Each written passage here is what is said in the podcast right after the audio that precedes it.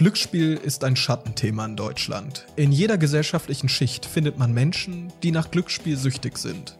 Es sind Banker, Arbeiter, Hausfrauen und Arbeitslose. Diese Sucht kann jeden betreffen. Im Jahr 2018 gab es 180.000 pathologisch Spielsüchtige. Das sind 6% weniger als im Vorjahr. Die Anzahl der Menschen mit problematischem Spielverhalten ist aber gestiegen. Da sind es 326.000 Personen in ganz Deutschland. Und das Verrückte ist, mehr als ein Viertel der pathologisch Spielsüchtigen haben bereits einen Selbstmordversuch hinter sich.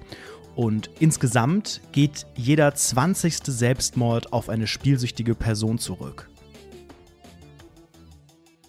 Wir haben uns auf den Weg gemacht, um die Ursachen der Sucht zu ergründen, haben mit einem Brancheninsider gesprochen und eine Spielsüchtige hat uns ihre Erfahrungen geschildert.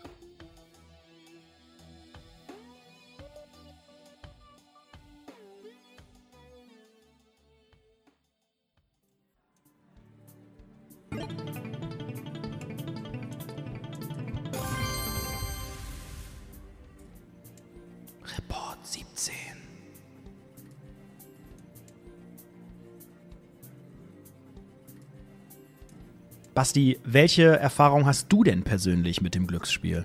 Ich habe eigentlich persönlich gar keine Erfahrungen mit Glücksspiel direkt gesammelt bisher. Ich habe das nur indirekt mitbekommen. Viele meiner Freunde behaupte ich, habe ich das Gefühl auf jeden Fall, dass die spielsüchtig sein könnten. Sie spielen extrem viel, sie haben Schulden angehäuft. Das ist ein sehr schwieriger Anblick für mich, wenn ich mit denen zusammen rumhänge und äh, Spaß habe und dann sitzen die halt die ganze Zeit am Automaten und verzocken ihr Geld. Hm. Und das ist für mich auch so ein bisschen die Motivation hinter dieser ganzen Reportage. Ich möchte nämlich herausfinden, woher kommt denn diese Sucht? Ne? Ich hab's, ich sehe es einfach, ich fühle mich so machtlos, wenn ich meine Freunde sehe, wenn ich sehe, wie sehr sie die Sucht vereinnahmt. Wie sieht das denn bei dir aus? Hast du denn selbst schon mal gezockt an Redo? Äh, einmal tatsächlich, ja. Ich äh, kam nicht drum herum, als ich in Las Vegas war. Das ist natürlich die große Stadt des Glücksspiels, auch wenn das da natürlich alles ein bisschen anders ist als in Deutschland. Ähm, meine erste Berührung hatte ich aber ein paar Jahre vorher, als ich in meine erste eigene kleine Wohnung gezogen bin.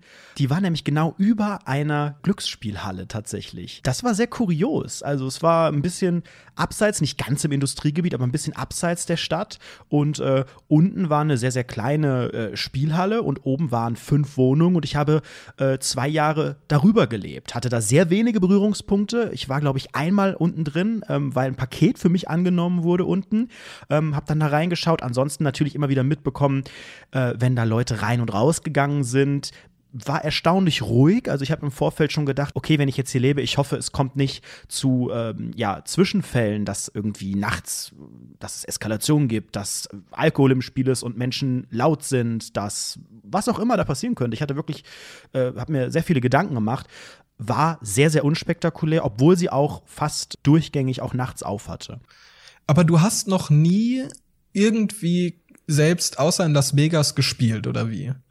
Auch nicht da unten in deiner Spielhalle, die unter deiner Wohnung war. Nein, da habe ich nie gespielt. Das hat mich ehrlicherweise noch nie gereizt. Ich habe immer schon, allein von der Optik her, war ich immer schon ein bisschen äh, abgeschreckt. Das sieht ja doch sehr nüchtern aus. Man hat einfach eine ne Vorstellung, wie es da aussieht. Ich habe auch immer im Hinterkopf gehabt, es ist eine Sucht, die dort entstehen kann. Das ist nicht einfach hier der große Fun-Tempel, sondern ähm, man kann sehr, sehr schnell entgleiten, habe ich das Gefühl. Und für mich war es auch nie was, was Spannendes. Hey, das ist Freizeit, das muss ich mal ausprobieren oder ich möchte mein Glück herausfordern. Wie viel hast du denn in Vegas verzockt, wenn man mal so einen Betrag hören darf? Ich habe mir tatsächlich einfach ein Limit gesetzt und habe gesagt, du bist jetzt in Las Vegas, du probierst es einfach mal aus. 20 Dollar, das ist mein Limit. Ich glaube, das ist noch sehr human, wenn ich so äh, gesehen habe, was da andere wirklich ununterbrochen in die Automaten reingesteckt haben.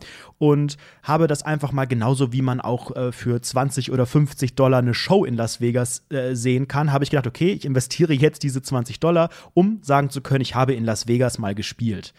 Ich habe mir einen ganz normalen Roulette äh, äh, Automaten ausgesucht mit einer echten Kugel, die sich gedreht hat, aber die Wetten selbst hat man auf so einem Touchscreen platziert. Ich habe es überhaupt nicht verstanden, weil es da auch Mindesteinsätze gab und ich wollte einfach nur mal äh, zwei Dollar auf Rot setzen und mal gucken. Das ging alles gar nicht, weil die Mindestmenge, wenn man auf eine Farbe setzt, irgendwie viel höher war.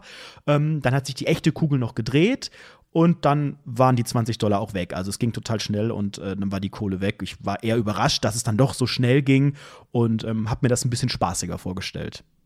Es ist super interessant, was du gerade erzählt hast. Ich habe das ja noch nie selbst ausprobiert. Ich war noch nie selbst am Automaten. Und wenn wir überhaupt über dieses Thema sprechen, finde ich es komisch, nicht diesen Prozess miterlebt zu haben, nicht zu wissen, wie ist es, an diesem Automaten zu sitzen und auf den Knopf zu drücken.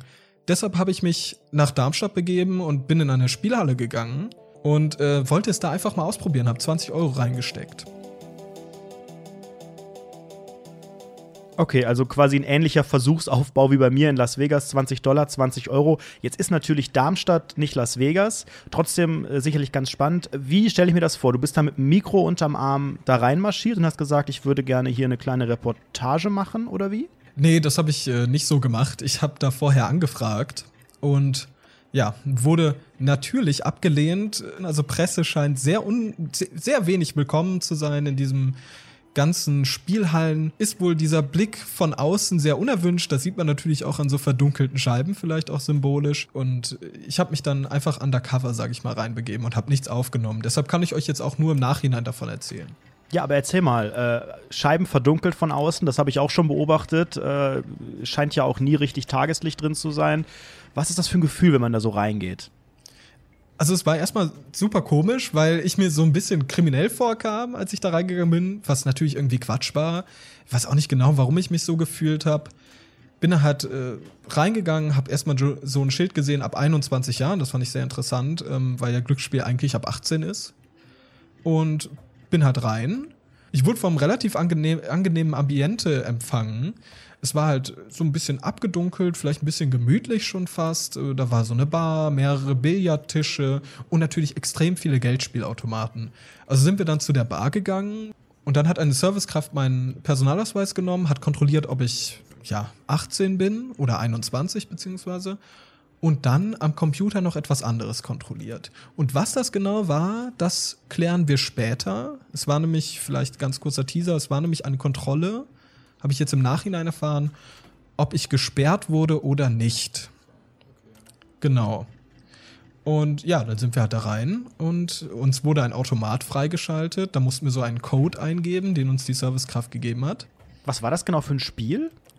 Also, das war Book of Ra heißt das. Und der Aufbau dieser Automaten ist halt super interessant, weil eigentlich ist der super simpel. Trotzdem war ich sehr überfordert mit der gesamten Situation, ähm, man steckt auf der einen Seite das Geld rein und auf der anderen Seite sind halt so Knöpfe. Und äh, es gibt einen Knopf, der ist der wichtigste, der, wenn du auf den drückst, dann drehen sich die Bildchen, die dort angezeigt werden. Und wenn es eine richtige Kombination an Bildchen gibt, dann gewinnst du. Und du kannst am Anfang einstellen, wie viel Geld dich ein Drücker kostet. Wir haben auf 10 Cent gespielt. Das geht hoch bis 2 Euro. Also du drückst einmal drauf, hast 2 Euro verloren. Oder eben halt äh, gewonnen, wenn die richtige Kombination kommt. Aber dann steigt natürlich auch proportional der Gewinn. Ne? Wenn du jetzt 10 Cent, 10 Cent reinsteckst und dann irgendwie das Dreifache rausholst, sind das 30 Cent. Wenn du 2 Euro reinsteckst und das Dreifache als Gewinn hast, dann sind es 6 Euro. Ne? Also hohes Risiko, hoher Gewinn. Und dann haben wir halt ganz, ganz easy mit 10 Cent haben wir angefangen und mehr auch nicht. War das denn befriedigend? 10 Cent klingt sehr, sehr wenig. Natürlich in der Summe kann das dann teurer werden. Konntest du irgendwie beobachten, wie andere gespielt haben, mit welchen Einsätzen? Ja, ich habe ich hab das beobachten können. Also erstmal zu den 10 Cent. Ja, es war befriedigend. Und das war, fand ich, fand ich sehr, sehr verrückt, weil es halt wirklich nur um so ganz, ganz geringe Beträge ging. Nichtsdestotrotz äh, habe ich auch rübergeschaut zu den anderen und da haben andere Leute, das hat man auch lautstark mitbekommen, ähm, mit viel höheren Beträgen gespielt. Da haben Leute mit 2 Euro gedrückt oder mit 80 Cent oder eben auch mit 30 Cent, also auch niedrigeren. Und eine Person, die ist mir irgendwie im Gedächtnis geblieben, die war neben uns, die wurde richtig aggressiv dabei. Die hat äh, gedrückt, immer weiter gedrückt und am Ende kam halt nur Damen auf diesem Bildschirm. Und er ruft halt so, was? Nur Damen? Und das fand ich echt krass, weil diese Person wirklich aggressiv wurde. Eine andere Situation war auch, da kam dann eine Servicekraft ran äh, an eine andere Person und meinte, hey, hör doch auf, auf 80 Cent zu spielen, spiel doch mal auf 10 Cent. Du verlierst doch all deine Kohle.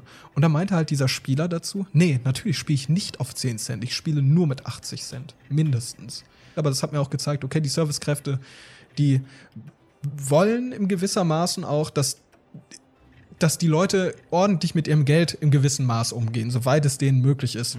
Aber es scheint ja nichts gebracht zu haben. Konntest du beobachten, dass irgendein Spieler ein bisschen was gewonnen hat oder war da ständig die Kohle einfach nur weg? Ich habe einmal eine Auszahlung gehört, da ist dann eine Menge Kleingeld irgendwie rausgeflogen aus einem Automaten, aber wirklich sichtliche Freude hat man nicht gehört. Das fand ich recht interessant. Irgendwie wirkte es schon relativ abgestumpft. Und eine Person, die hat neben mir auch wirklich mies verloren, die hatte 25 Euro gewonnen, die sie verspielen konnte, 25 Euro. Und dann habe ich nach so zwei, drei Minuten nochmal rübergeguckt und alles war weg.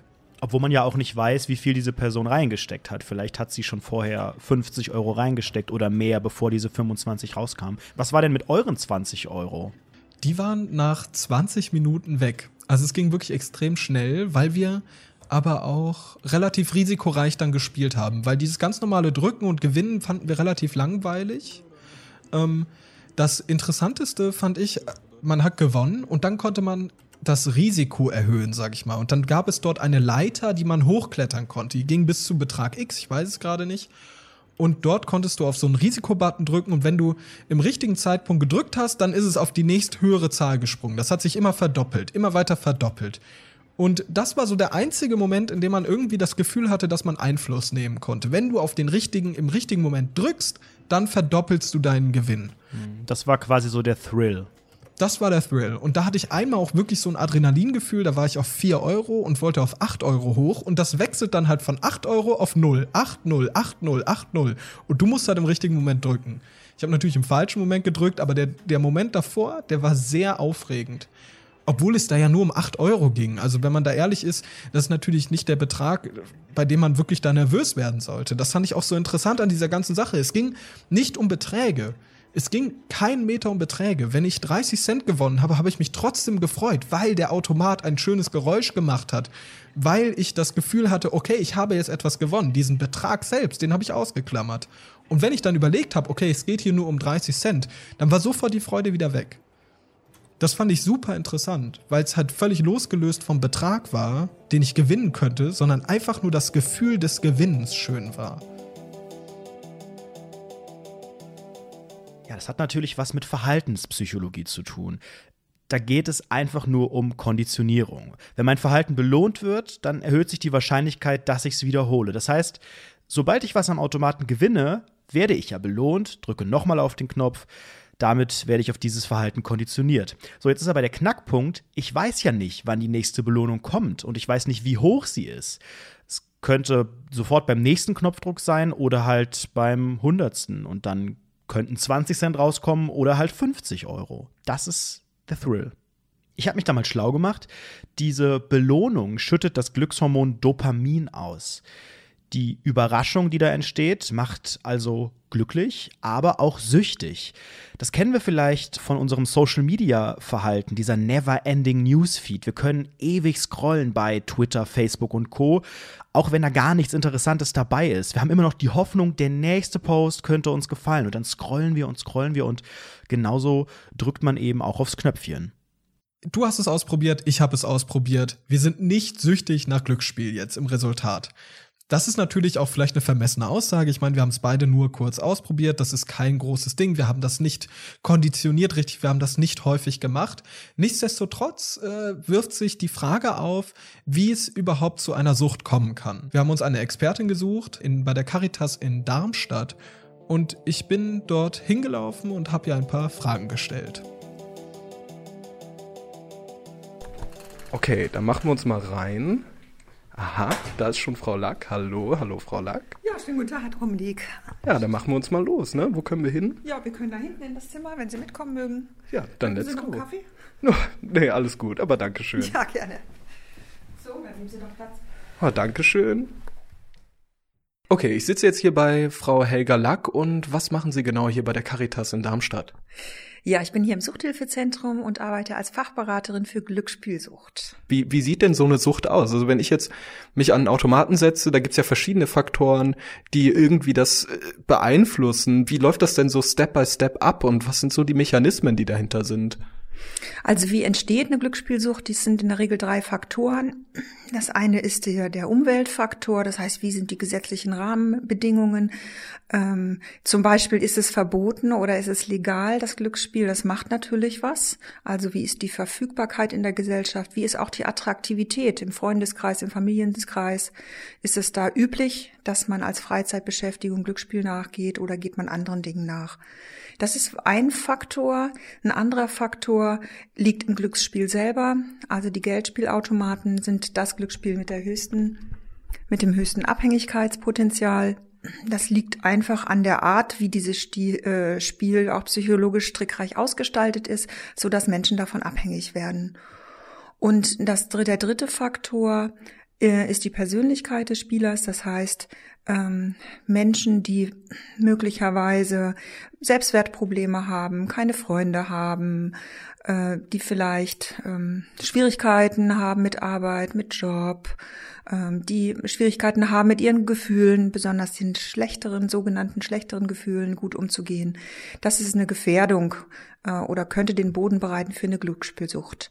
Aber es ist so, man muss sagen, erst wenn alle drei Faktoren, also Umweltfaktor, die des Spiels, des Suchtmittels an sich und der Person unglücklich zusammenspielen, erst dann entwickelt sich eine Sucht. Und, und äh, was, was die Veranlagung angeht, also theoretisch sind das ja irgendwie Probleme, die jeder von uns so ein bisschen hat. Vielleicht keine Freunde, das ist vielleicht ausgeklammert, aber sonst so, jeder hat doch irgendwie so seine Probleme. Also wäre vielleicht irgendwie jeder so ein bisschen anfällig dafür, auf der Ebene, sage ich mal? Da haben Sie völlig recht. Es gibt ein ganz äh, interessantes Modell. Das ist das Tankmodell von Lagemann. Das drückt das sehr anschaulich aus, wie, ähm, wie eine Anfälligkeit für eine Sucht sich entwickeln kann.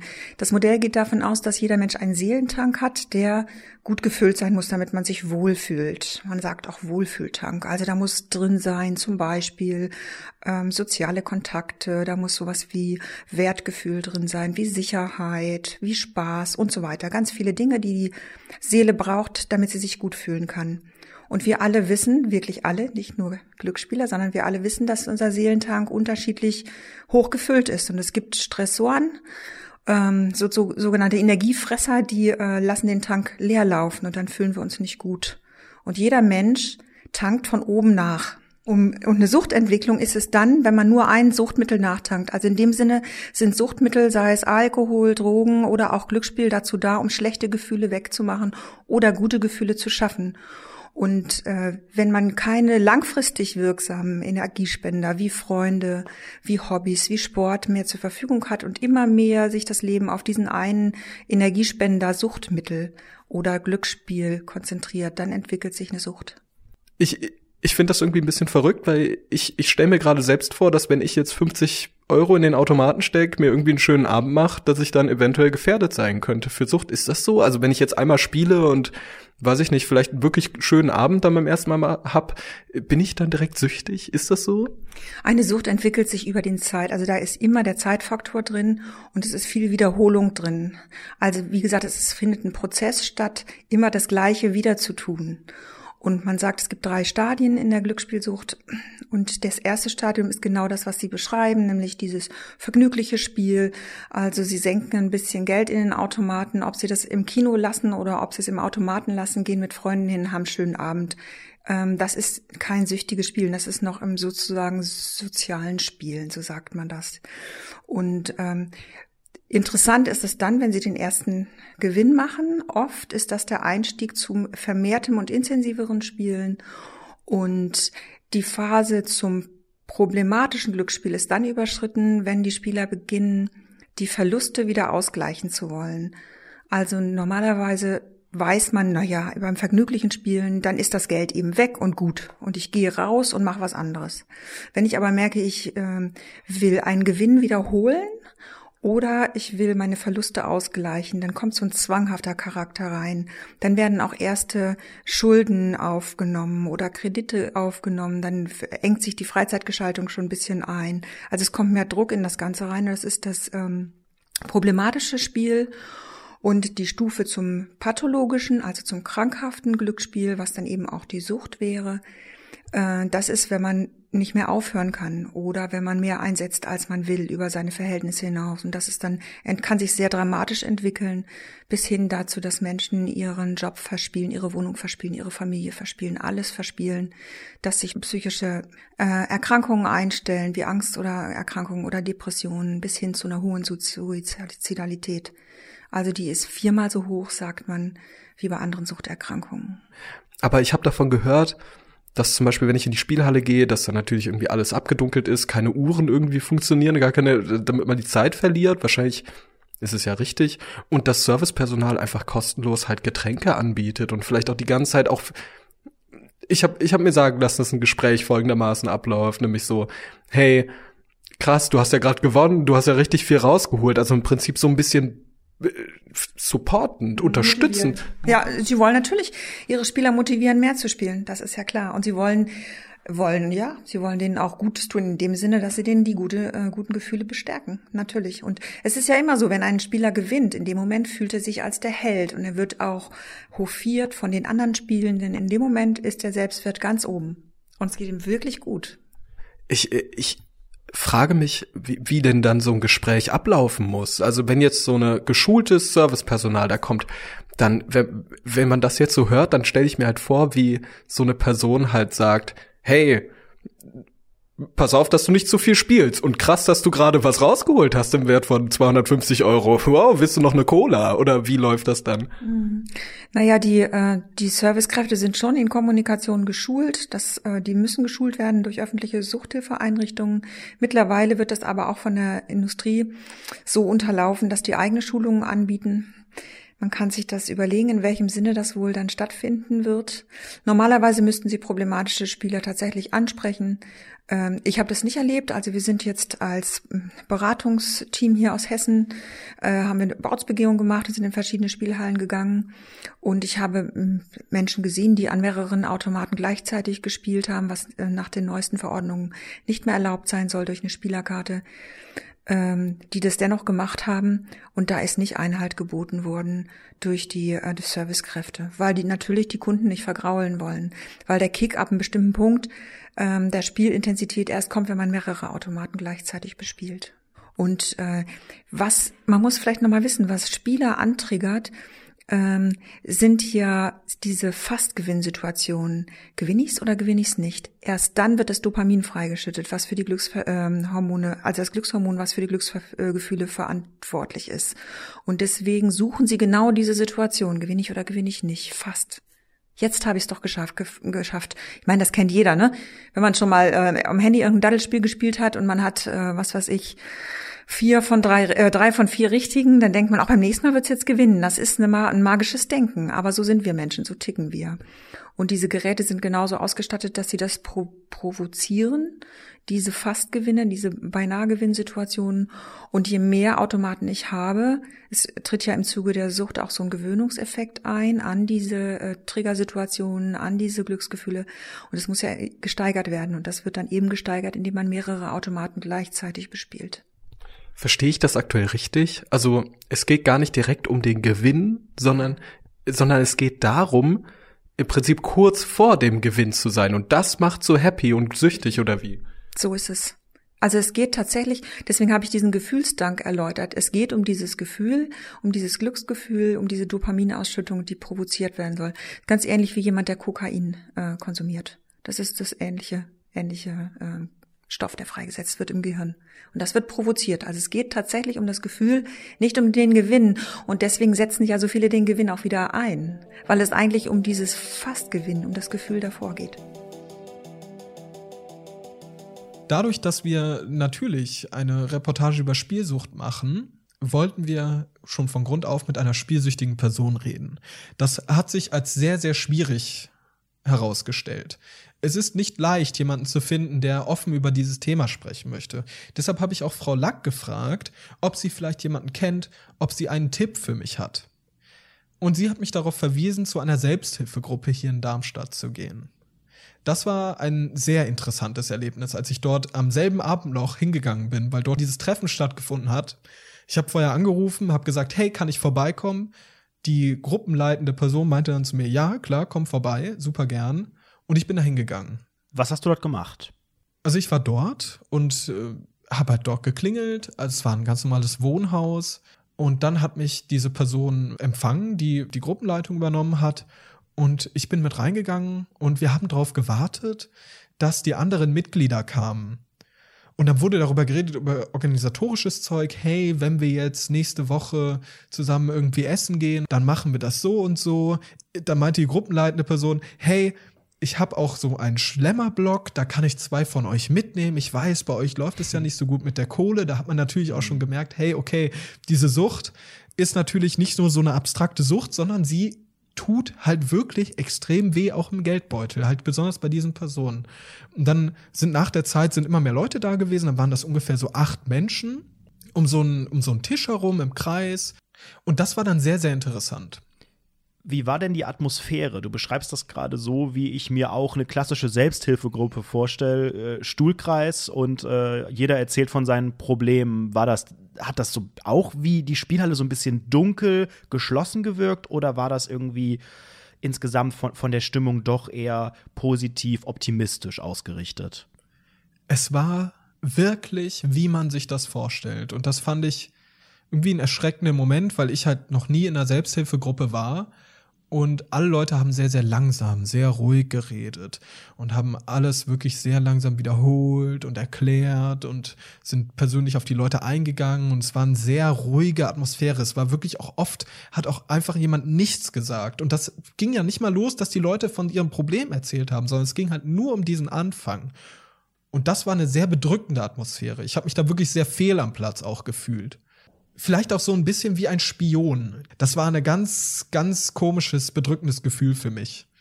Und was war das Resultat am Ende? Ja, ich habe denen erklärt, dann als alle da waren, was mein Anliegen ist. Hey, ich möchte diese Reportage drehen und ich würde gern einfach zuhören. Ich möchte nichts aufnehmen, ich möchte einfach zuhören und dann im Nachhinein erzählen, was passiert ist.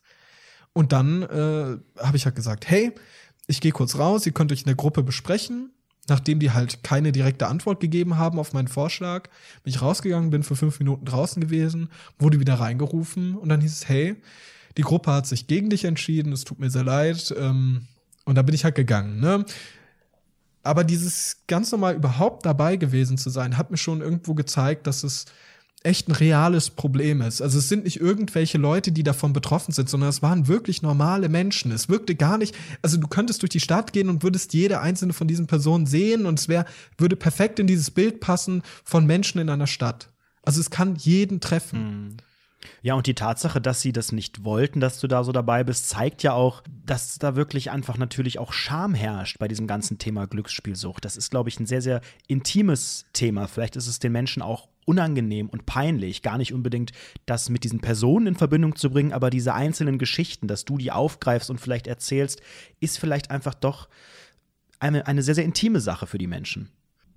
Dieses Thema ist sehr von Heimlichkeit geprägt. Niemand weiß davon. Auch wahrscheinlich die innersten Kreise wissen das nicht. Und dabei ist ja die Menge an Geldautomaten, Geldspielautomaten immens groß in Deutschland. Es gibt 267.000 Geldspielautomaten. Im Vergleich, in Deutschland gibt es nur 58.000 Geldautomaten, die im Prinzip dafür da sind, um das Geld rauszuholen, das man dann in diese Geldspielautomaten reinsteckt. Das ist eine ordentliche Hausnummer. Und wenn wir gerade schon bei Zahlen sind, natürlich ist auch der wirtschaftliche Faktor dahinter nicht zu unterschätzen, denn der gesamte Umsatz mit Geldspielautomaten, der lag 2017 bei 31 Milliarden Euro. Allein in Deutschland, auch nochmal im Vergleich zum Vorjahr deutlich gestiegen.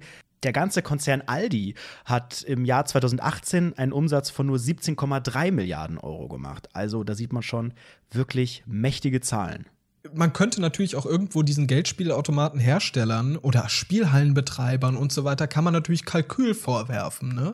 Wenn wir darüber nachdenken, dass, wie ich es schon erklärt habe, dieser Innenraum dieser Spielhalle sehr angenehm, gemütlich ist. Und in manchen Spielhallen gibt es auch, das habe ich auch schon gesehen bei Freunden, ähm, dass es dort keine Uhren gibt. Es ist irgendwie abgedunkelt. Die Leute sind sehr für sich und sie bekommen, sie werden im Prinzip konstant bedient mit Getränken, mit Kaffee und so weiter und so fort. Ne? Können darin rauchen. Sehr entspannt. Es ist eine eigene Welt, ja. Das deckt sich auch total mit meiner Erfahrung aus Las Vegas.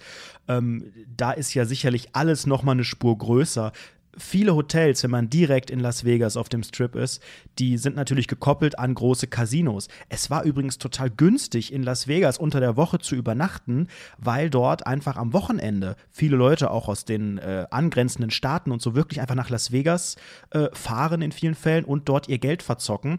Ähm, ich war im MGM Hotel, das besteht auch aus einem sehr, sehr, sehr großen Casino unten und durch dieses Casino muss man immer durch. Egal, wo ich hin möchte, ich möchte zur Rezeption, ich muss durchs Casino, ich möchte zu meinem Zimmer, ich muss durchs Casino, ich möchte zum Pool, ich muss immer durch das Casino. Und wie du schon gesagt hast, auch in Amerika, im ganz großen Stil natürlich, ist das dort eine eigene Welt. Man weiß nicht, ist Tag oder ist Nacht, es ist eine eigene Stimmung, es ist eigentlich den ganzen Tag ja, so Tag kann man nicht sagen. Es wird schon mit so Beleuchtung und mit Musik, mit Duft dort auch gearbeitet. Und äh, auch als ich diese, diese zehn Minuten vielleicht an dem Automaten war, wurde ich wirklich total zuvorkommend behandelt. Dort bekommt man natürlich auch äh, Getränke auch wirklich ja, teure, hoch, hochpreisige, hochprozentiges dort teilweise auch, bekommt man dort einfach gebracht von äh, netten Damen in den meisten Fällen. Also dort wird wirklich alles getan, dass man sich dort lang aufhält, dass man die Zeit vergisst, dass man sich wohlfühlt und ähm, ja, wirklich extrem viele Kontakte eben auch mit diesen ganzen Glücksspielautomaten. Äh, ja, das ist natürlich im großen Stil alles. Las Vegas ist natürlich die Glücksspielhauptstadt. Ähm, wenn wir uns Deutschland anschauen und äh, ganz normale Spielhallen in Großstädten, da ist es natürlich nicht so pompös und nicht so groß, aber es gibt durchaus Parallelen. Ne? Besonders auch, wenn du davon erzählst, dass das Servicepersonal sagt, hey, wir bedienen dich. Ich habe zum Beispiel auch schon die Erfahrung gemacht, dass Servicekräfte in dem Fall sogar das unterstützen. Ne? Bei meinem Selbstversuch war es nicht so, aber ich habe auch schon mitbekommen, dass Servicekräfte zum Beispiel zu Freunden von mir gegangen sind und meinten, hey, du hast so gerade so viel rausgeholt, wie wär's, wenn du jetzt noch mehr machst? Ne? Das ist super interessant und wenn man sich jetzt mal die, die Frage stellt, okay, welche Rolle spielt die Branche und welche Motivation hat diese Branche, dann wird es sehr, sehr schwierig, Menschen zu finden, die da mit uns darüber reden wollen. Zum Glück, nach längerer Suche, habe ich jemanden gefunden. Denn Helga Lack hat mir jemanden empfohlen, er heißt Achim, er hat früher für die Spielhallenbetreiber als Suchtpräventionsbeauftragter gearbeitet, hat dort die Servicekräfte geschult und war allgemein für die Suchtprävention zuständig. Er hat aufgehört mit dieser Arbeit aus verschiedenen Gründen und das erklärt er uns im Interview.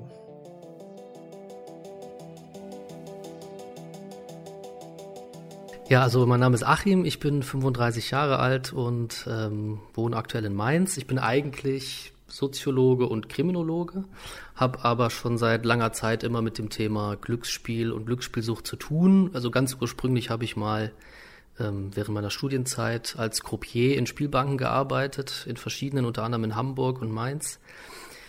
Ähm, ja, dann äh, dachte ich eigentlich, das Thema Spielsucht wäre für mich abgehakt oder das Thema Glücksspiel wäre für mich abgehakt. Und dann habe ich aber über Zufall einen Job gefunden und habe die letzten vier Jahre als sogenannter Präventionsberater in der Spielhallenbranche gearbeitet.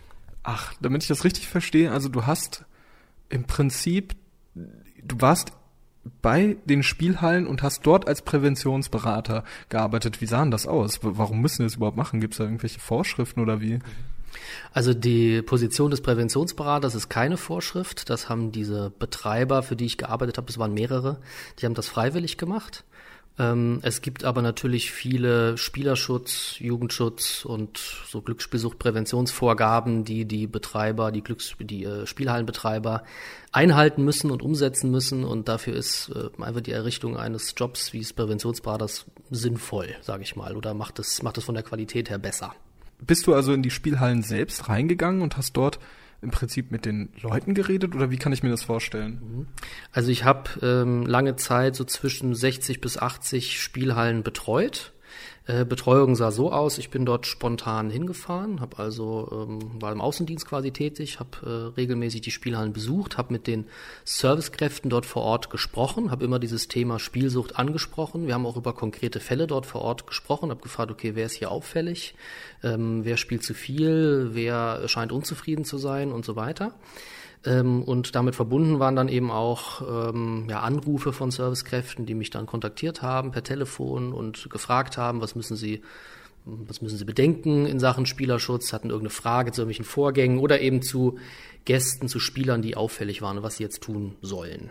Ja, ähm, dahinter waren eigentlich noch zwei wichtige Sachen, die äh, vorgekommen sind in meiner Tätigkeit. Wir haben ich habe einerseits äh, Schulungen gehalten für Servicekräfte. Also es gibt gesetzliche Vorgaben, dass alle Mitarbeiter von Glücksspielanbietern, also auch Servicekräfte in Spielhallen, geschult werden müssen zum Thema Glücksspielsucht und zur Prävention. Diese Schulung habe ich anfänglich als Co-Moderator, später dann alleine gehalten.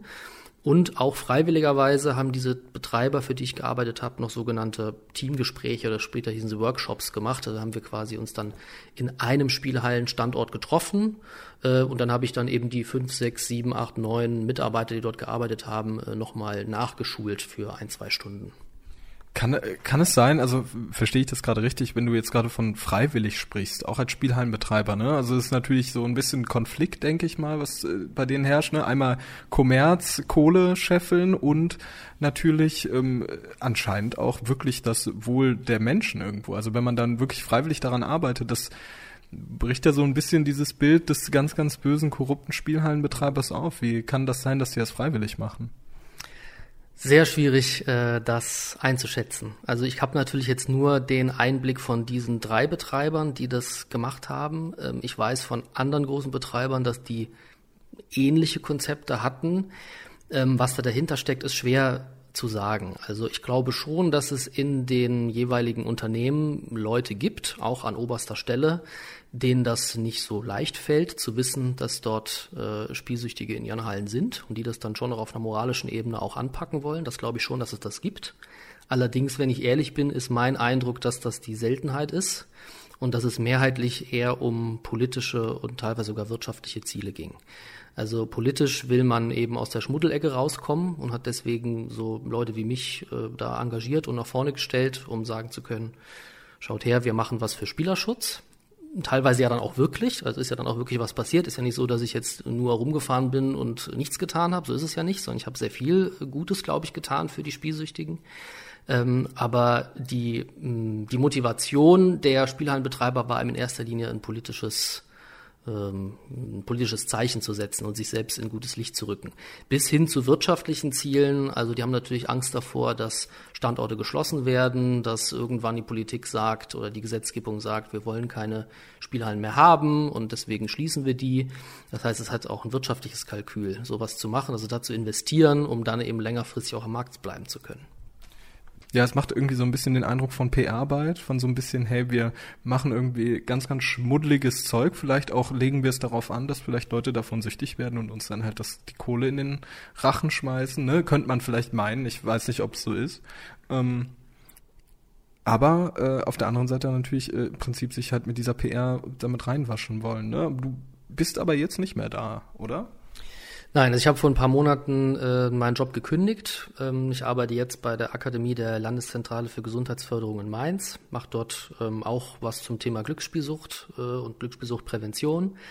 Aber das ist dann jetzt also nicht mehr nicht mehr von der Branche bezahlt sozusagen. Ja, ähm, warum ich gewechselt habe? Ähm, also es war natürlich immer so, dass das so eine Ambivalenz war in dem Job, dass man auf der einen Seite gewusst hat, ähm, das ist ein einzigartiger Zugang, den man hat, weil man kommt an Spielsüchtige auf eine Art und Weise ran, äh, die an die jemand nicht, also wie man nicht rankommt, wenn man jetzt beispielsweise in der Suchthilfe arbeitet. Da hat man große Probleme, an Spielsüchtige ranzukommen, weil die ja dann freiwillig sagen müssen, ich möchte jetzt therapiert oder beraten werden und dann gehen die dahin. Ähm, ich hatte dann einen ganz anderen Zugang. Ich konnte mit Servicekräften vor Ort das absprechen und wir konnten uns dann wirklich mal auf jemanden konzentrieren, der auffällig ist und ihn ähm, ja irgendwie ansprechen, ja und dazu be bewegen, dass er sich mal mit mir trifft. Also das war schon sehr einzigartig und gut.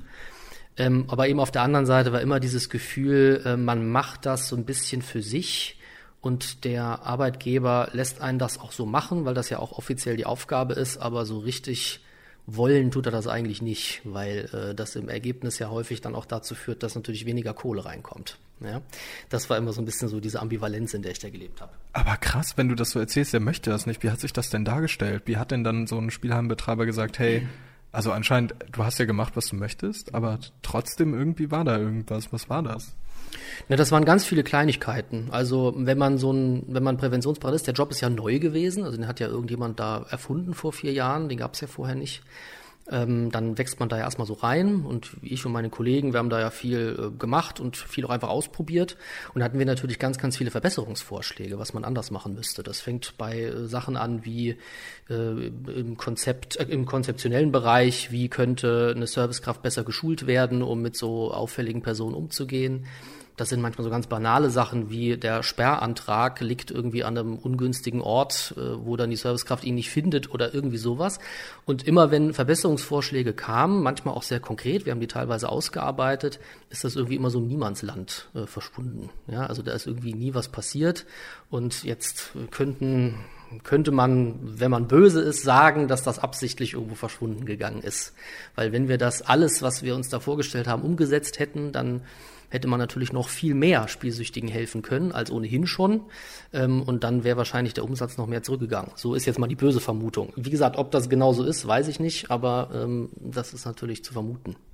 Also du hast ja die Servicekräfte äh, geschult dort vor Ort in den Spielhallen. Wie sah das denn aus? Also was muss denn so eine Servicekraft rüber. Was, was muss eine Servicekraft machen? Ich könnte mir da vorstellen, dass die natürlich, hm, wenn die jetzt jemanden sehen, der jetzt seit zwölf Stunden da hängt und irgendwie vielleicht mal kurz rausgegangen ist, äh, vielleicht irgendwie um keine Ahnung, nur irgendwie etwas zu essen oder nicht mal. Ich habe zum Beispiel mal ähm, davon gehört, als ich in der Shisha-Bar war, ähm, hat mir jemand erzählt, dass er einen, einen Gast dort hatte, der dort bestimmt für 14 Stunden saß am Automaten und nichts gegessen hat. Also hat dann irgendwann halt die die, das Barpersonal hat hat er gesagt, ja, wir gehen jetzt einfach um, um die Ecke in den McDonalds und holen dir unbedingt jetzt was zu essen, weil du nichts isst. Und wie, wie muss man da reagieren oder ist es schon früher? Wann, re wann reagiert man und wie? Mhm. Also Servicekräfte sollen ähm, ihre Gäste alle beobachten. Also nicht im Sinne von äh, spionagemäßig, aber sie sollen sie im Blick behalten und beobachten. Und das über einen längeren Zeitraum. Also nicht nur Auffälligkeiten an einem Tag irgendwie feststellen, sondern über mehrere Wochen oder Monate hinweg das beobachten.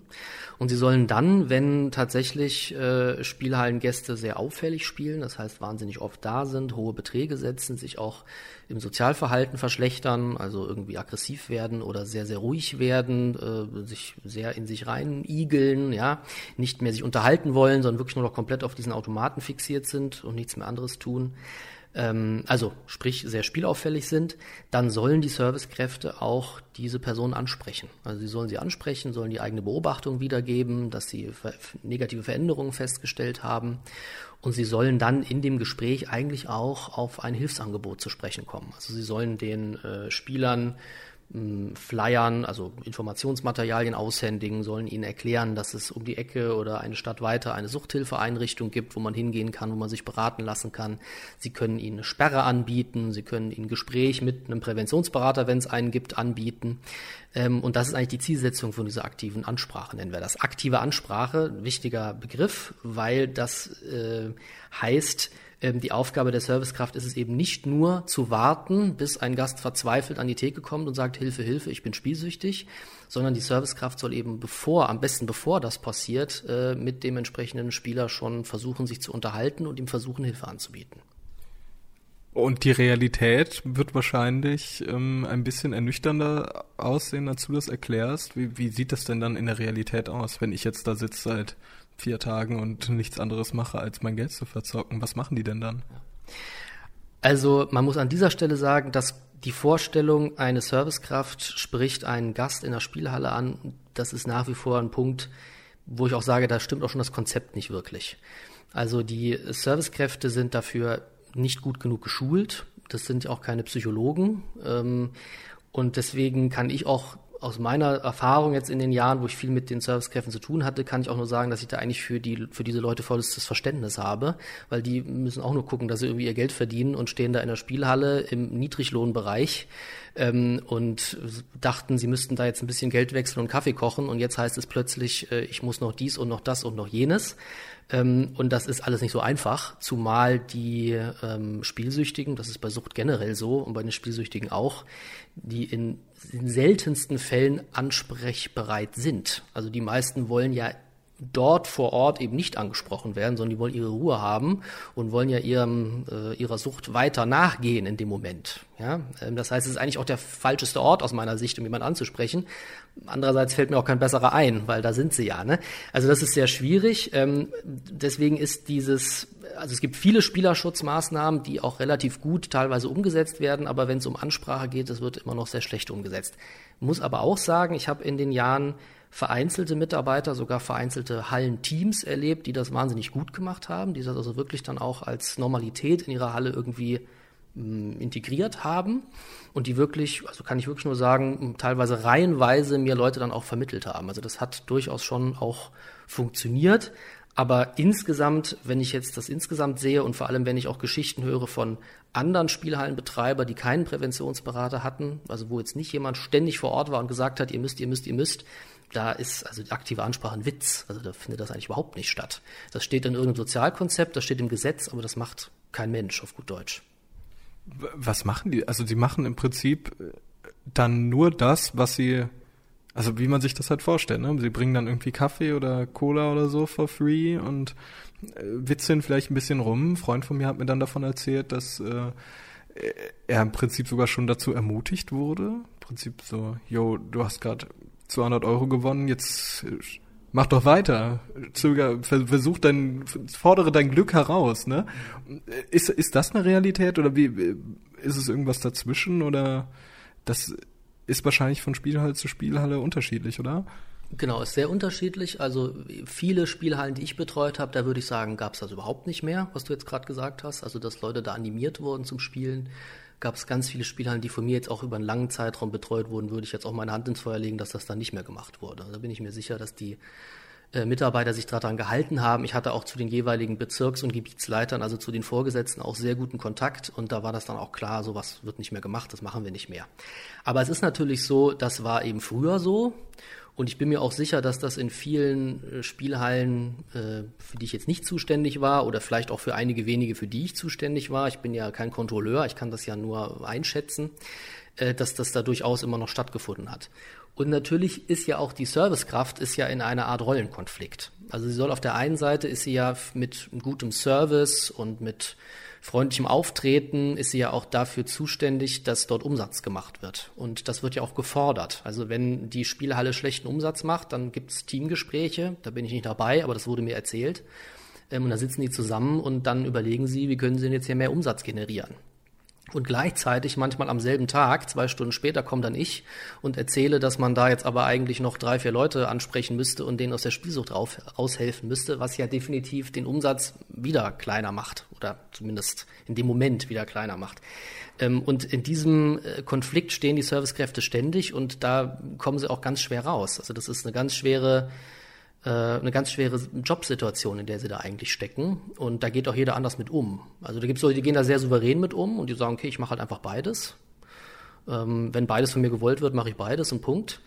Äh, und dann gibt es manche, die äh, entscheiden sich dann eben für eine Seite. Und das ist natürlich dann meistens eher die Seite, die umsatzgenerierend ist, weil man ist ja auch abhängig von seinem Arbeitgeber. Ja klar, es ist natürlich wahrscheinlich eine weitaus sichere Perspektive. Prinzip ähm, den, ja, überhaupt den Arbeitgeber zu unterstützen. Ich meine, man arbeitet dort äh, nicht einfach so, sondern damit das auch vielleicht dann weiterlebt, diese Spielhalle und so. Das ist, glaube ich, eine ganz, ganz schlimme, ganz schlimmer Konflikt, der da äh, beruflich in einem ist, vor allem weil es halt wirklich so krass auseinandergeht. Ne? Einmal Prinzip Geld auf dem Rücken von wenigen Süchtigen. Wahrscheinlich sind es gar nicht so viele Süchtige in Spielhallen, sondern äh, vielleicht hast du da genaue Zahlen. Weißt du, wie viele Spielhallenmenschen überhaupt Leute, die dort sind, durchschnittlich süchtig sein könnten? Nee, das ist ein Riesenproblem. Es gibt dazu keine Zahlen. Also es gibt Zahlen, die äh, sagen, wie viel Glücksspielsüchtige gibt es insgesamt in Deutschland. Das gibt es. Ähm, die sind übrigens auch sehr variabel, da gibt es unterschiedliche Zahlen, aber da kann man zumindest so eine grobe Vorstellung haben. Äh, man sagt immer so ein Prozent ungefähr, habe ich glaube ich im Kopf, ist glücksspielsüchtig ähm, oder 0, irgendwas. Ähm, aber das sagt natürlich nichts darüber aus, wie viel Prozent der Gäste in Spielhallen ist spielsüchtig. Ja, weil viele Leute betreiben gar kein Glücksspiel oder gehen zwei, drei Mal in ihrem Leben in eine Spielhalle und das war's dann. Also, die würde ich jetzt nicht als Gäste von Spielhallen bezeichnen. Also die ähm, würden ja nicht ausreichen, um den Umsatz zu generieren. Ja, das heißt, wenn man sich jetzt mal nur die an, nur die Leute anschaut, die letztlich dafür, ähm, also die es schaffen, dass eine Spielhalle bestehen bleiben kann, weil sie ordentlich Umsatz generieren. Wenn man sich nur die anschaut, dann weiß ich leider nicht, wie viel Prozent davon äh, spielsüchtig sind. Diese Zahlen gibt es nicht. Ich habe aber mal ähm, in weiser Voraussicht, dass ich vielleicht irgendwann mal hier so einen Podcast mache mit dir, habe ich irgendwann mal ähm, in so einer Runde, als ich alle diese diese Workshops gemacht habe und in allen Spielhallenstandorten war, habe ich einfach mal in jedem in jeder Spielhalle die Servicekräfte nach ihrer Einschätzung gefragt und habe daraus quasi so eine Mini-Statistik gemacht. Äh, und es ist rausgekommen, dass circa nach Ansicht der Spiele, der, der Servicekräfte, also das ist ja nur eine Einschätzung, dass nach Einschätzung der Servicekräfte circa zehn Prozent spielsüchtig sind aber auch nur circa 10 Prozent haben gar kein Problem. Oder 15 Prozent maximal haben gar kein Problem. Und die übrigen Leute sind so irgendwo dazwischen. Also man sagt auch im gelben Bereich. Ja, also die spielen zu viel, die äh, spielen risikoreich, ähm, die befinden sich womöglich schon auf dem Weg in eine Spielsucht oder kämpfen mit sich, um da nicht hinzukommen. Also so ganz gesund erschien das den äh, Servicekräften bei den meisten nicht. Aber wie gesagt, eine Einschätzungssache, aber immerhin von 70, 80 Standorten. Krass, das äh, ist ja irgendwo schon mal so ein Anhaltspunkt, den man irgendwie hat, auch wenn das natürlich so ein undurchsichtiges Ding ist. Ne? Ist natürlich auch, wahrscheinlich hat die Branche auch kein Interesse daran, so etwas überhaupt darüber eine Statistik zu starten ähm, und überhaupt zu erheben. Ähm, aber was ich mich frage ist, besonders jetzt nochmal auf diese Servicekräfte zurück, vielleicht ist es auch eine ein wenig provokante Frage, aber wenn ich jetzt als Servicekraft dort arbeite und jemanden sehe, der spielsüchtig ist, bin ich und, und ihn im Prinzip einen schönen Aufenthalt mache, bin ich dann nicht irgendwo so ein bisschen mitschuld an diesen Problemen? Ja, also das habe ich eher weniger so empfunden. Also das mag in Einzelfällen so sein, aber ich hatte jetzt eigentlich, die Servicekräfte, also ich kenne fast keine Servicekraft, ähm, die ich so empfunden habe, dass sie das irgendwie jetzt so wollte. Also so kam mir das nicht vor. Ähm, was heißt einen schönen Aufenthalt machen? Also man wird schon auch bedient mit Kaffee, das gibt's schon, aber das sind ja jetzt keine. Nee, also das Gefühl hatte ich eigentlich eher nicht. Ähm, es ist eher nur so, dass ähm, die Spieler meistens in Ruhe gelassen werden wollen. Das ist eigentlich der Hauptteil, glaube ich, der Spieler. Die wollen einfach ihre Ruhe haben, die wollen da in Ruhe zocken, ja, ähm, und äh, wollen von der Servicekraft eigentlich nicht viel hören. So war eigentlich immer eher meine Empfindung. Ja, das ist äh, sehr, sehr interessant, weil ähm, diese Frage habe ich mir nämlich gestellt. Das äh, könnte, könnte man ja irgendwo den Eindruck, finde ich, haben, wenn man so möchte, wenn man vielleicht das auch äh, herausfordert, äh, mal diese Fragestellung im Prinzip ein bisschen weitergreift. Ähm, aber du wirst wahrscheinlich recht haben, sowas macht ja niemand proaktiv, das macht niemand aus, aus Bosheit heraus, sondern irgendwo ist es halt genau dieser Konflikt, den du gerade eben beschrieben hast. Ähm, aber um diesen Konflikt zu lösen, wird es wahrscheinlich einige Lösungsansätze geben, oder nicht? Also irgendwas muss sich ja ändern können, oder was sollte sich denn ändern? Ja, also worauf wir noch gar nicht zu sprechen gekommen sind, ist, was meiner Meinung nach eigentlich ein großes Problem ist, ist die Gesetzeslage. Also die Spielhallenbetreiber ähm, sind zum Teil, muss man ihnen auch wirklich zugestehen, in einer Situation, dass sie Gesetze einhalten sollen, die eigentlich überhaupt gar keinen Sinn machen. Ähm, und gleichzeitig ähm, nutzen sie natürlich dann auch jede Lücke an anderer Stelle. Ja? Also was es nicht gibt und was dringend, äh, was wir dringend brauchen, ist eine bundeseinheitliche Sperre für alle Glücksspielformen. Also das gibt es nicht. Es ist heute immer noch so, ähm, dass in jedem Bundesland ein eigenes Gesetz existiert. Ähm, in manchen Bundesländern kann ich mich sperren lassen, das heißt vom Spiel komplett ausschließen lassen, in manchen Bundesländern nicht. Und da kommt man zu solchen, oder wenn ich mich in einem Bundesland gesperrt habe, bin ich aber in dem anderen noch nicht gesperrt zum Beispiel. Das heißt, es gibt äh, in, also Dutzende von Beispielen, dass zum Beispiel Leute sich in Wiesbaden haben sperren lassen, waren dann in Hessen gesperrt und sind dann mal über die Rheinbrücke nach Mainz gefahren und konnten dort wieder in allen Spielhallen spielen. Ähm, in Rheinland-Pfalz beispielsweise gibt es seit vielen, vielen Jahren ein, ein Sperrgesetz, ähm, welches einfach faktisch nicht umgesetzt wurde. Und zwar nicht von den Spielhallenbetreibern, die können das nämlich nicht, weil die das ist ja wie mit McDonalds und Burger King, die arbeiten auch nicht zusammen. Ähm, äh, das heißt, wenn, mich, wenn ich mich bei der einen äh, Spielhalle gesperrt habe, war ich in der anderen oder bin ich in der anderen immer noch frei. Das ist natürlich ein Zustand, der funktioniert ja nicht. Also das macht das ganze Sperrsystem ja sinnfrei. Das heißt, was wir brauchen, ist eine bundeseinheitliche Sperre, ähm, eine Sperrdatei, die bundeseinheitlich gilt und auch für alle Glücksspielformen. Achim hat ja gerade die Sperrdatei angesprochen, also eine Sperrung, die möglich ist, die Spielersperre. Und die muss eigentlich jedes Bundesland pflegen, diese Sperrdatei. In der Praxis sieht es dann so aus, dass Menschen in diese Spielhalle gehen, der Ausweis kontrolliert wird und dann wird es halt mit dieser Datei abgeglichen. Das ist ja mir auch passiert in meinem Selbstversuch. Genau, du warst in Darmstadt. In Hessen ist es nämlich auch verpflichtend, in anderen Bundesländern aber auf freiwilliger Basis. Also sehr, sehr kompliziert. Und dann gibt es nochmal Sonderregeln in der Gastro zum Beispiel. Da sind ja zwei Automaten jeweils erlaubt. Da gilt dann nur die Ausweispflicht. Das heißt, auf eine Sperre wird da gar nicht geachtet. Kritiker schlagen deswegen vor, das Problem zu lösen, indem man eine personenbezogene Karte einführt. Die könnte man dann nutzen, um sich einzuloggen und sich so quasi zu verifizieren. Wir haben den Fachverband Spielhallen e.V. angefragt, eben auch konkret mit der Frage, warum es sowas bisher noch nicht gibt. Leider haben wir bis zum jetzigen Zeitpunkt keine Antwort auf diese Anfrage erhalten. Falls sich da etwas ändern sollte, würden wir das nachtragen. Ich habe ja schon mit äh, Frau Lack gesprochen, die uns im Prinzip ja auch vermittelt hat. Die hat dann nämlich auch davon erzählt, von der Sperre und es klang halt gut, wie sie es gesagt hat. Aber wenn du natürlich jetzt das so erwähnst, da sind ja immense Lücken. Also das ist ja im Prinzip, das ist ja überhaupt nicht wirksam, also wirklich zu null Prozent. Also ich kann ja theoretisch einfach nur in eine andere Spielhalle dann gehen. Vor allem, da machen das wahrscheinlich, müssen das die Spielhallen machen, sobald jetzt jemand auf sie, sie, sie im Prinzip darauf anspricht? Also das ist das nächste. Ähm, also einmal ja, es ist nicht, es ist nicht wirklich wirksam. Null Prozent würde ich nicht sagen. Es gibt tatsächlich Studien, die auch zeigen, dass Leute, die gesperrt sind, dann generell ihr Spielverhalten angepasst haben, also weniger spielen oder sogar aufgehört haben, obwohl sie noch irgendwo spielen könnten. Also aus irgendeinem Grund hat diese Entscheidung, diese Unterschrift auf so einem Formular dann schon irgendwie einen Effekt. Ähm, aber es natürlich nicht ausreicht. Also es gibt viel zu viele Leute, die das machen in der Hoffnung, jetzt kann, kann ich nicht mehr spielen und die dann eben doch wieder irgendwo einen Zugang finden, weil der einfach sehr einfach ist. Selbst in Hessen, wo man sich hessenweit sperren lassen kann, kann man dann eben in eine, in eine Bar gehen äh, oder in eine Shisha-Bar oder an eine Tankstelle und da sind dann eben Spielautomaten, wo man weiterspielen kann. Also das ist letztlich nicht ausreichend wirksam. Also für Spielhallen, für Spielbanken, auch für äh, Gaststätten, wo Geldspielautomaten drin stehen, da muss man auch irgendwie eine Lösung für finden.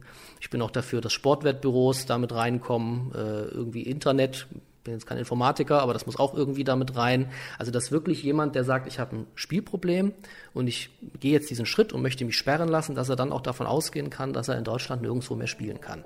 Das wäre mal eine hilfreiche, eine hilfreiche Geschichte. Das heißt also, eine Sperrung zu umgehen ist gar nicht so schwierig. Und wenn man süchtig ist und von dieser Sucht geleitet ist, dann ist einem ja wahrscheinlich jedes Mittel recht. Theoretisch könnte ich auch sagen, ich bin in Hessen gesperrt und gehe nach Rheinland-Pfalz und dort werde ich dann weiterspielen oder gehe in die Gastro oder sonstiges. Um genau dieses Verhalten nachvollziehen zu können, um zu verstehen, was passiert in, einer, in einem Spielsüchtigen oder in einer spielsüchtigen Person, haben wir uns auf die Suche gemacht. Wir haben Facebook durchforstet, wir haben Jodel durchforstet, wir haben überall im Internet nachgeschaut, wir waren in Spielhallen, wir haben dort Leute gefragt, die Selbsthilfegruppe, die wir schon erklärt haben. Und nach viel Arbeit haben wir jemanden gefunden. Achim hat uns jemanden vermittelt, eine Person, die mit uns reden wollte. Wir nennen sie Neda. Ihren richtigen Namen will sie nicht verraten. Neda ist 40, steht mitten im Leben, ist erfolgreich, aber sie leidet an Spielsucht. Basti hat mit ihr über ihre Erfahrungen geredet, wann sie angefangen hat und was ihre größte Angst ist. Wir haben uns dafür entschieden, so wenig wie möglich an dem Interview zu kürzen.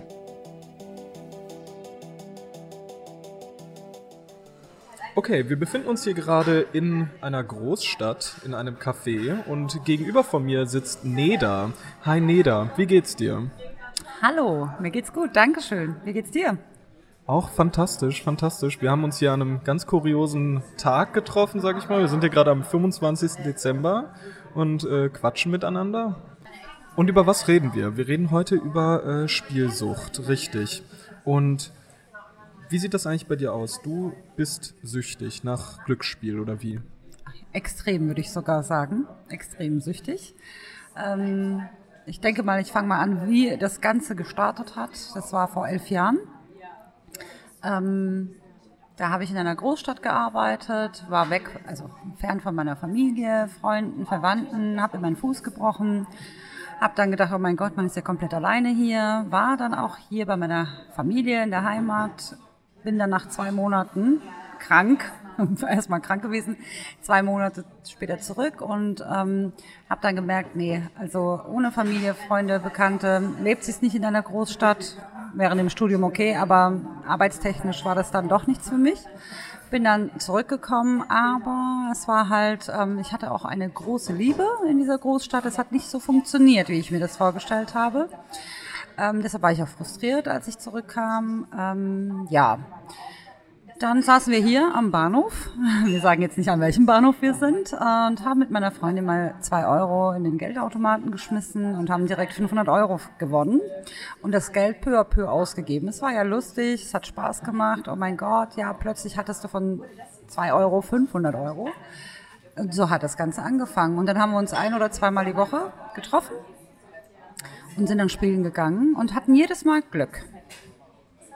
Also du hattest kurz, um das zusammenzufassen. Du hast auf einmal einmal 2 Euro reingeschmissen und 500 Euro rausgeholt. Und dann im Prinzip regelmäßig halt gespielt, so mit deinen Freunden. Und wie, wie ist es dann, also dass du, dass du von dir selbst sagst, du bist süchtig, ist ja schon ein riesiger Schritt.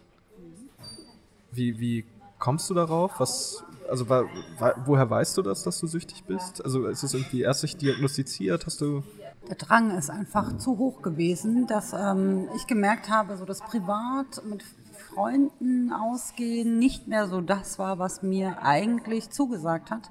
Klar, natürlich verbringt man gern Zeit mit Freunden, aber dieser Adrenalinschub, dieser Adrenalinkick, den ich quasi beim Spielen hatte, hatte ich mit meinen Freunden nicht. Also habe ich nach Ausreden gesucht, um äh, mich nicht mit denen zu treffen, sondern spielen zu gehen. Und ähm, es wurde immer mehr, immer mehr. Meine Einsätze wurden immer höher und der Adrenalinkick kam dann nur noch bei zwei Euro. So dass ich dann irgendwann gesagt habe, oh mein Gott, äh, mir reicht das Geld ja gar nicht mehr. Und ähm, irgendwann habe ich mich gefragt, was ich hier eigentlich mache. Habe dann ein Jahr ausgesetzt. Ein Jahr. Warum hast du dann wieder angefangen mit einem, nach einem Jahr? Man muss halt sagen, äh, in der Familie spielen sie auch. Also ich habe ähm, nebst mir habe ich noch Brüder, die spielsüchtig sind. Meine Mutter hat auch gespielt. Dann ähm, meine Tante, meine Cousine, also wir waren quasi wie so ein ähm, Familienausdruck, äh, sind wir in die Spielhalle gegangen und haben dort gezockt. Daher kam es mir nicht als schlimm vor, weil klar, Vorbild Mutter, Vorbild Tante, die sind ja auch dabei. Äh, ach, Cousine, es ist ein Familienausflug. Es war, am Anfang war es sehr harmlos. Ich konnte aber für mich sagen, ich bin süchtig, weil meine Gedanken nur noch darum gekreist haben, weil ich gesagt habe, ah, wann gehen wir wieder spielen, wann gehen wir wieder spielen und ich wurde richtig nervös, wenn ich nicht spielen war und auch aggressiv. Das ist mir auch aufgefallen, so angespannt. Und dann habe ich halt angefangen, für mich irgendwelche Wege zu finden, Berater. Dann war ich ähm, wirklich beim Blauen Kreuz. Dann habe ich Online-Beratung gemacht. Mir alles angehört, aber es hat mir alles gar nichts gebracht. Null. Krass. Und äh, wie ist aktuell die Situation? Was, du bist ja im Prinzip noch mittendrin. Und wie viel spielst du so? Okay, ich war vorgestern spielen, habe knapp 350 Euro verzockt. Davor, einen Tag davor, 250. Also ich kann dir sagen, ich glaube, innerhalb von einem Monat ähm, habe ich mindestens 5000 Euro verzockt. Mindestens. Das ist Wahnsinn. Sag mal, hast du dann keine Geldsorgen? Natürlich habe ich Geldsorgen, weil das ist ein teures Hobby. Man kann sich ähm, Spielautomaten nicht leisten. Ich meine, im Endeffekt, die äh, Bank gewinnt immer. Ja, die Aufsteller gewinnen immer. Und das sind auch hohe Tiere mittlerweile, durch unser Geld, sage ich mal. Ähm, natürlich habe ich Geldsorgen. Ich habe mir einen Kredit aufgenommen. Zwei Kredite zu einem zusammenzuführen und dann noch Spielgeld für mich. Eigentlich war es nicht für Spielgeld gedacht, aber durch die momentanen Sorgen, die ich habe, fühle ich mich, ich sage jetzt mal so, zweites Zuhause in der Spielhalle. Da vergesse ich meine Sorgen, da vergesse ich alles drumherum, blende ich alles aus. Kommt natürlich mit noch mehr Sorgen raus. Natürlich habe ich ähm, mir auch Gedanken gemacht, so kann es nicht weitergehen, weil das treibt mich zum Ruin. Und da appelliere ich wirklich auch an deine Freunde. Ähm, aufpassen, man rutscht so schnell rein und ähm, ich finde nebst Drogen, Alkohol, mitunter Spielsucht die schlimmste Krankheit, die man haben kann. Ähm, das schleicht sich ein und man kommt da nicht mal raus. Ich habe es bei meinem Bruder gesehen, ich habe gesagt, mir passiert sowas nicht, um Gottes Willen, weil ich immer gesehen habe, was für Geldsorgen er hat und er hat sich bei mir Geld ausgeliehen. Dann habe ich mir gesagt, der Arme, der muss da raus und jetzt bin ich selber da drin.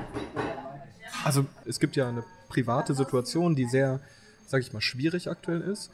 Und dann äh, begünstigt das natürlich das ganze Thema noch mehr. Ne? Aber wenn wir gerade, ich meine, Spielsucht, da geht es um Geld. Ähm, kannst du da genaue Beträge nennen? Was hast du so, wie viel hast du verzockt? Boah, in den äh, elf Jahren, sage ich jetzt mal, weil 2008 hat, glaube ich, alles angefangen. 2019. Also ich habe mindestens 120.000 Euro verzockt. Mindestens. Also ich hätte mir eine Eigentumswohnung kaufen können. Die wäre schon abbezahlt, fast. Ähm, und ähm, pff, Geld ist nicht mehr Geld. Das ist einfach nur Mittel zum Zweck, äh, um mein, ähm, ich sage jetzt einfach mal, meine Gier zu befriedigen, meine Sucht zu befriedigen. Von daher kann ich dir jetzt keine genaue Summe noch mehr nennen, aber es ist halt, ähm, es ist nicht mehr Geld, sondern es ist einfach ein Schein, der mich dazu bringt, ähm, meine Gier zu befriedigen. Das ist sehr krass, was du erzählst. Ich habe gerade auch, ähm, das sieht man ja nicht, aber ich habe gerade die Augen aufgerissen, als ich den Betrag gehört habe. Und ähm, wissen eigentlich, wer, wer weiß denn davon? Also das ist ja eher so eine, so eine Sucht, das ist ja eine typische Sucht, die man sehr stark versteckt. Ne? Das ist ja nicht sowas wie Rauchen, da sieht ja jeder, dass du rauchst. Aber sowas versteckt man noch sehr, sehr viel. Wer weiß denn davon? Ähm, aktuell wissen meine drei Freundinnen davon, weil ich das denen jetzt, jetzt wo ich merke, es wird extremer und ich kann, also alleine schaffe ich es nicht mehr, habe ich mir jetzt natürlich Hilfe von meinen Freundinnen äh, geholt. Ähm, unter anderem war ich jetzt nochmal beim Blauen Kreuz, weil ich gesagt habe, ich will einen klinischen Aufenthalt. Ähm, also irgendwas stimmt hier jetzt nicht mehr, weil meine Gedanken kreisen nur darum. Und das kann nicht mein Leben sein. Das kann es einfach nicht sein. Und deshalb werde ich jetzt einen klinischen Aufenthalt auch äh, in Erwägung ziehen. Ich habe die ganzen Unterlagen schon ausgefüllt. Die Genehmigung ist auch da. Ursprünglich war der 6. Januar geplant, aber dadurch, wie schon erwähnt, ähm, durch die familiäre Situation musste ich es jetzt verschieben. Hoffentlich wird es dann im April soweit sein. Und ich erhoffe mir von diesem Aufenthalt viel mehr. Ähm, und hoffe auch, dass es dann, dass ich dann auch danach positiv berichten kann. Ja, auf jeden Fall. Das sollten wir auf jeden Fall dann updaten. Ähm, was, was ist überhaupt daran? Was, was reizt dich daran? Was, was passiert denn? Kannst du es irgendwie erklären, was du genau fühlst, wenn was passiert? Also irgendwie so, du drückst auf den Knopf, was passiert dann mit dir? Ich drücke auf den Knopf. Ich warte. Ich warte auf meinen Kick. Ich gehe aber nochmal zurück auf deine Frage von vorhin. Ähm, Lügen. Ja, man, also die besten Schauspieler sind die Spieler. Die Glücks Glücksspielsüchtigen sind die besten Schauspieler. Die besten Lügner die es je gibt. Besser als jeder Schauspieler. Weil man erfindet solche Lügen, da fällt dir gar nichts mehr ein. Ja? Man lügt seine Familie an, man lügt seine Freunde an, man lügt seine Kollegen an, man lügt alle an. Damit es nicht rauskommt. Warum? Weil das eigentlich unangenehm ist. Also es ist ja nichts Schönes. Wenn es irgendwas wäre, womit man, worauf man stolz wäre, dann würde man einfach sagen, hey, ich mache das. Also ist man erstens mal nicht drauf stolz. Zweitens vertuscht man das. Es ist einem eher peinlich, unangenehm. Also, wie, wie fühlst du dich denn aktuell dabei? Also, was hast du gerade so für ein Gefühl? Also, einfach, einfach so wirklich, wenn du, wenn du ganz klar sagst, auch wenn du jetzt mit mir darüber redest, was, wie, wie fühlst du dich dabei? Wie fühle ich dabei? Ich bin eigentlich wie so im Trance-Zustand. Also, ich weiß, also mein Verstand sagt, um Gottes Willen, rühre das Teil nie wieder an. Es ist was ganz Schlimmes. Andererseits sage ich, ach komm, es macht doch Spaß.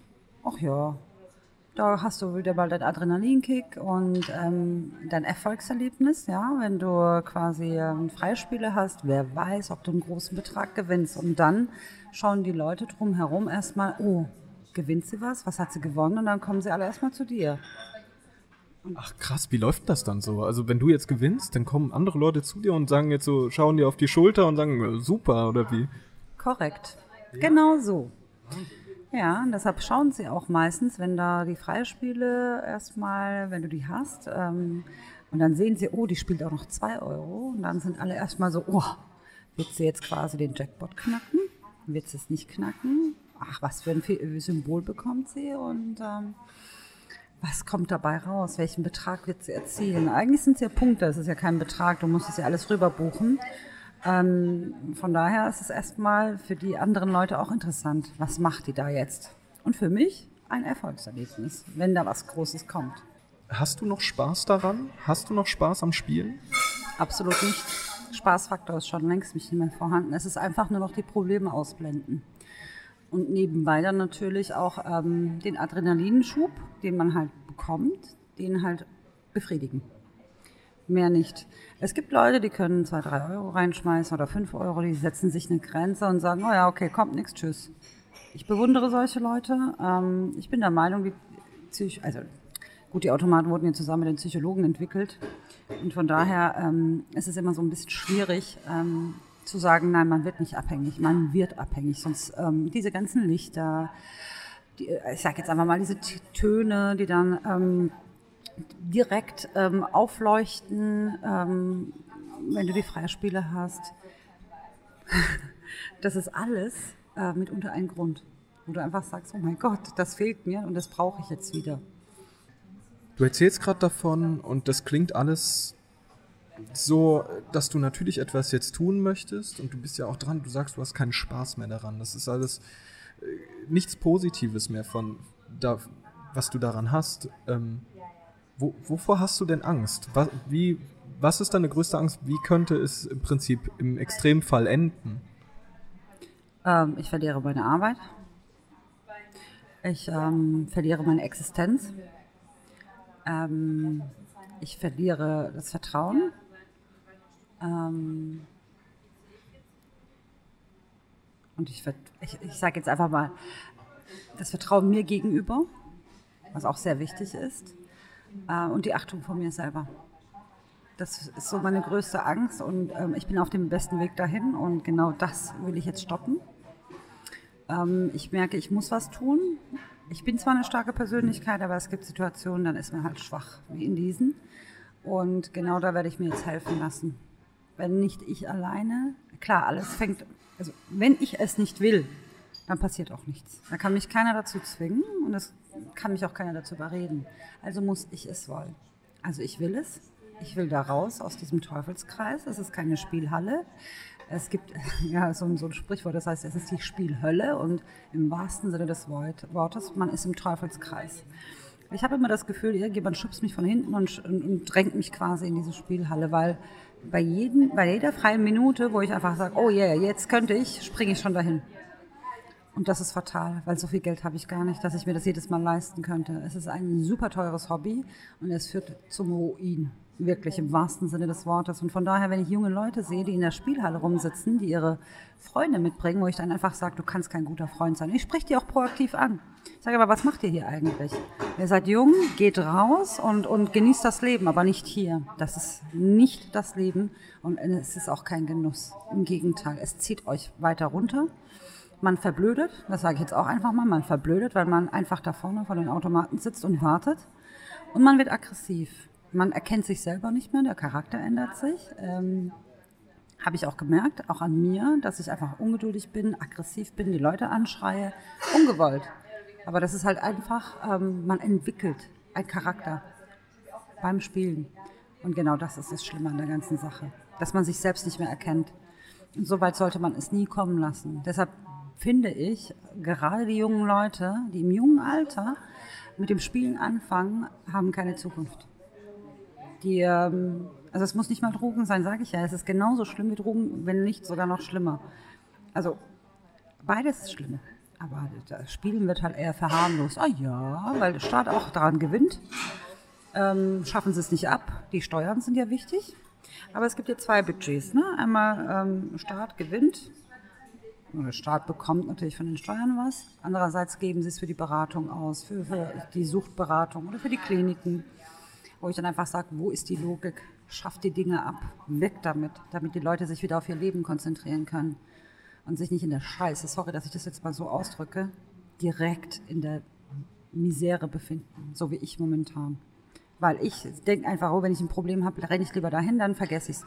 Na und? Ich, für den Augenblick vergesse ich es, aber danach wird es noch mehr.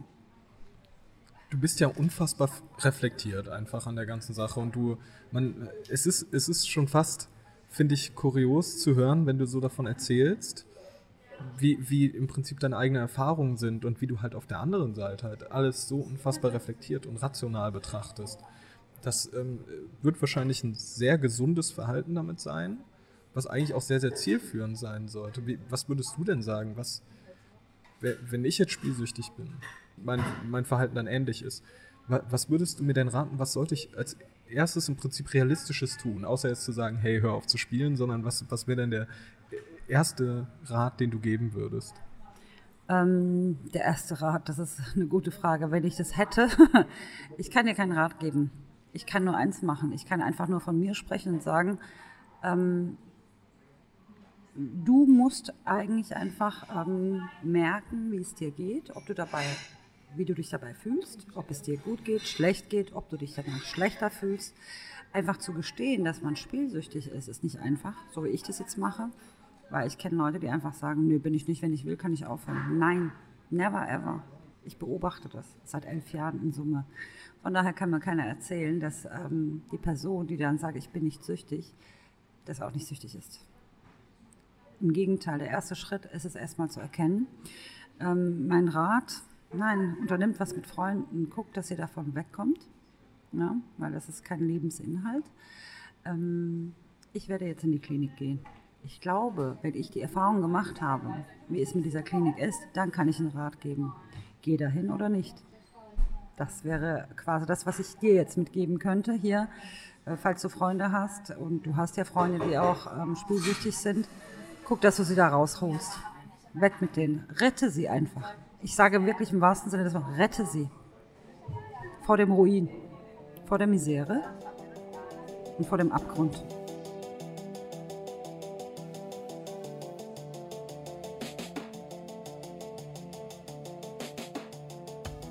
Vielen Dank, Neda, vielen Dank für deine Offenheit und von uns von Herzen alles Gute für deine Zukunft.